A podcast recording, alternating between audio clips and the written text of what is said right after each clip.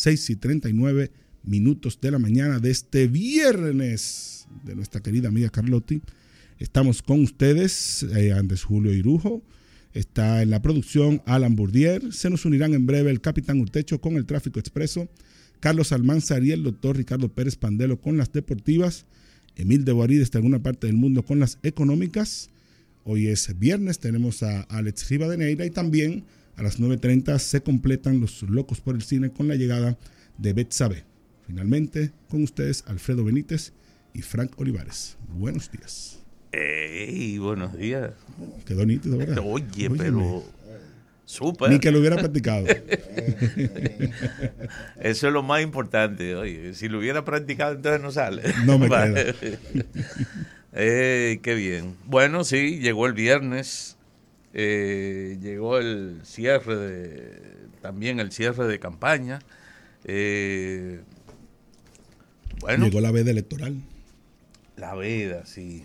Bueno, pero ya, ya, ya veremos. Dijo, ¿cómo era que se llamaba? Casimiro. Vivía en Buenavista. Era ciego, sí.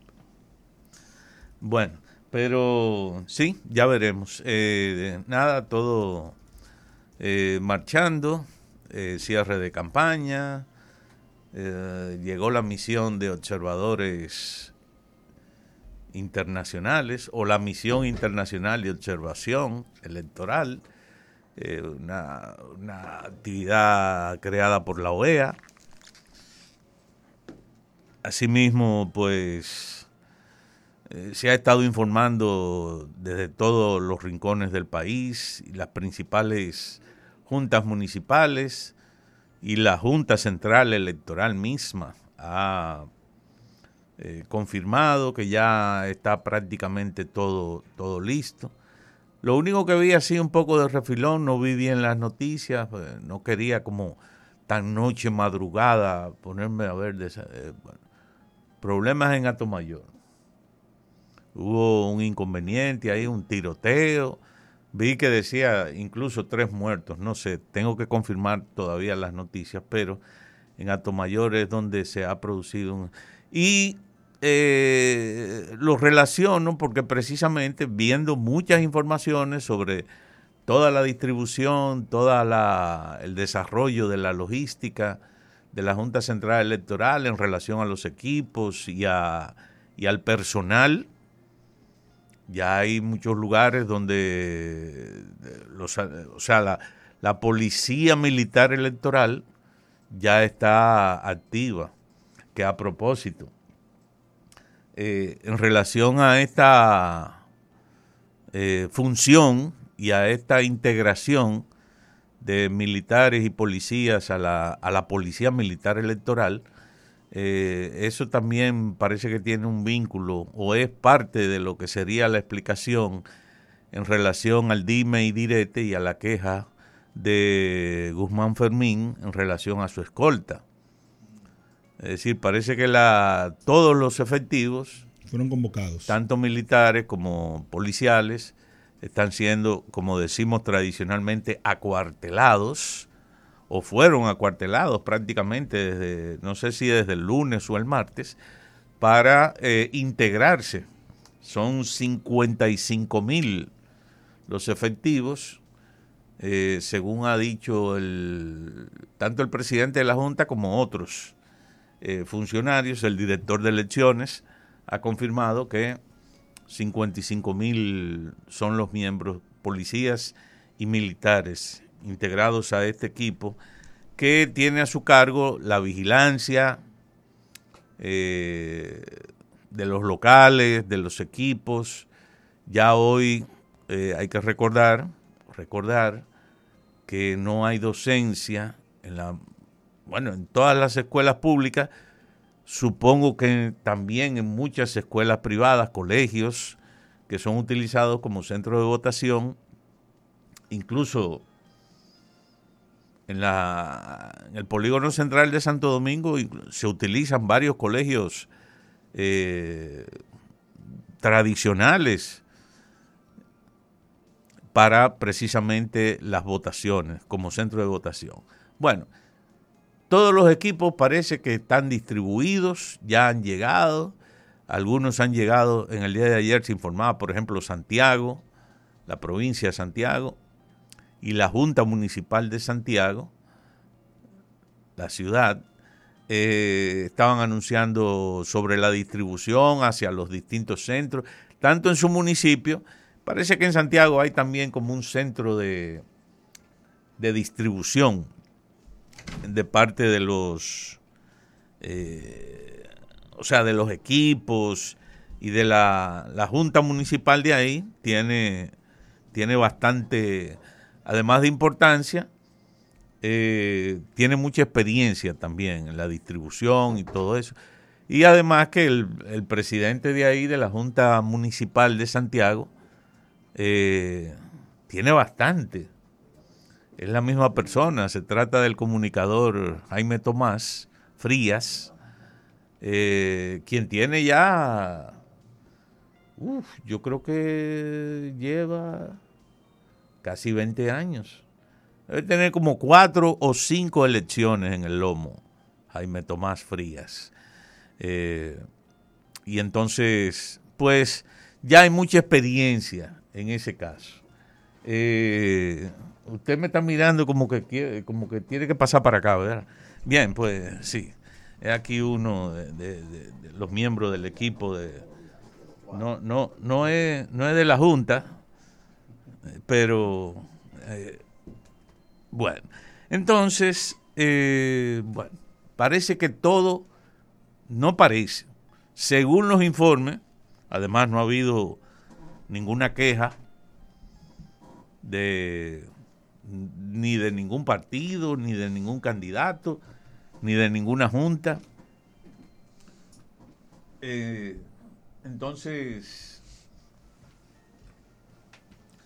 es de suponer que todo está marchando como se ha planificado, como se ha organizado y como se, piensa que deberá funcionar. Entonces, eh, bueno, supongo también como un elemento colateral que el hecho de que hoy no haya docencia, eh, incluso en las ciudades grandes, el Distrito Nacional, parte del Gran Santo Domingo, etcétera, eh, va a aflojar un poco la cuestión del tránsito, aunque mucha gente también se moviliza de manera extraordinaria para también cumplir con la logística del fin de semana. Bueno, aunque el comercio va a estar abierto, lo único que hay es prohibición en relación al expendio de bebidas alcohólicas. Pero eh, el comercio sigue igual. Recordar, eso sí, desde el punto de vista laboral, que el domingo es día no laborable. Es decir, que alguna gente, aunque aquí casi nadie le lleva, y menos los patronos, le llevan, le llevan la contabilidad de ese asunto, eh, la gente, no es que no se trabaje de manera eh, moché por la moché, sino que si usted tiene que trabajar, o en, si en su trabajo tiene que trabajar un día no laborable, entonces eso implica doble paga, cosa que aquí no se cumple, aunque es lo que estipula la ley y, el, y, el, código laboral. Bueno, eh, los últimos elementos así de tipo, digamos, político importante como declaración, el presidente Leonel Fernández ayer estaba eh, aclarando que el apoyo o la participación en la denuncia sobre la posibilidad de un apagón electrónico, de un, un boicot, un hackeo, eh, lo que sea, o sea, una intervención, una manipulación electrónica de equipos o de el servicio eléctrico, que eso fue una denuncia, dice él, que procede precisamente de sectores ligados al oficialismo de manera original. Pero bueno, de todas maneras, eh, tal como ha dicho casi todo el mundo, aquí casi nadie, ni siquiera los que se sienten perdidos, quieren que haya problemas en la realización de las elecciones, porque eso es complicar la situación política. Y debemos de tomar en cuenta que hay mucha, eh, ¿cómo se llama? Mucha dificultad en relación a, a la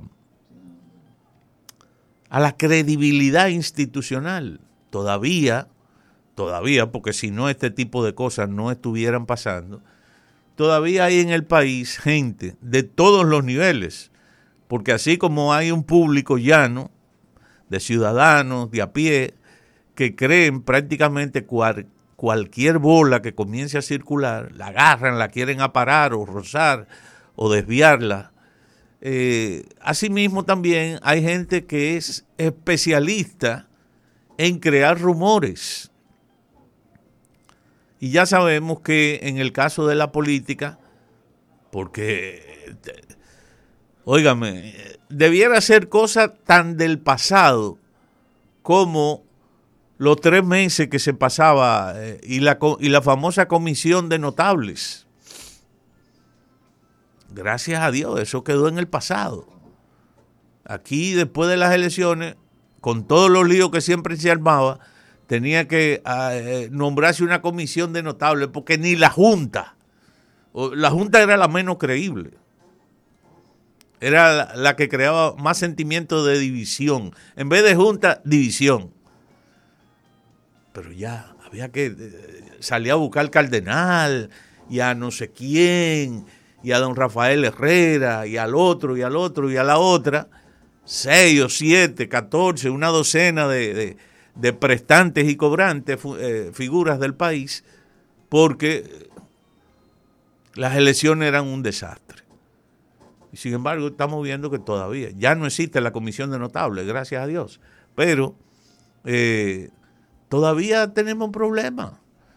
Y en las últimas elecciones hubo también un, problema mayúsculo, pero fácilmente controlado. Bueno, lo que tenemos que controlar también es el tiempo. Me había alargado porque había un técnico de la Junta aquí revisando los equipos, pero eh, seguimos. Buenos días. El matutino de la 91.